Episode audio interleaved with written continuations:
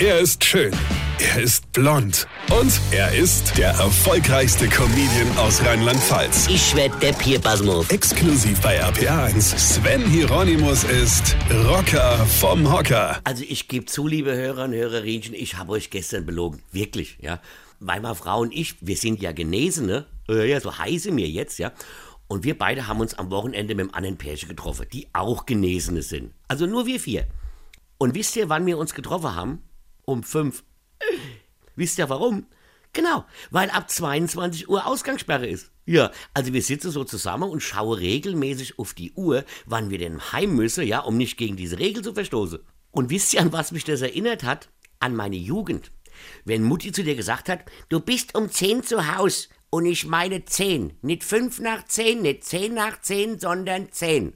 Und du wusstest, dass wenn du auch nur eine Minute zu spät bist, dann gnadet dir Gott, also dein Vater, weil der schon mit seiner ausgestreckten flachen Hand hinter der Haustür auf dich gewartet hat.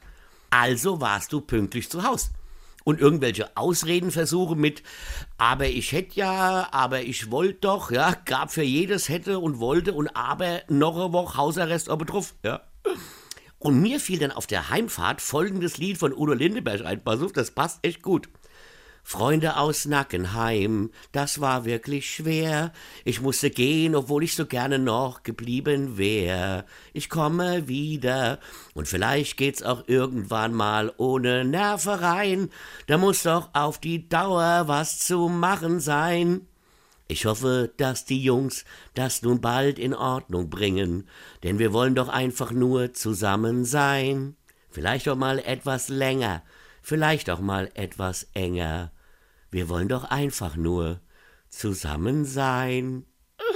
Weine kenn dich, weine. Sven Hieronymus ist Rocker vom Hocker. Weine kenn dich, weine.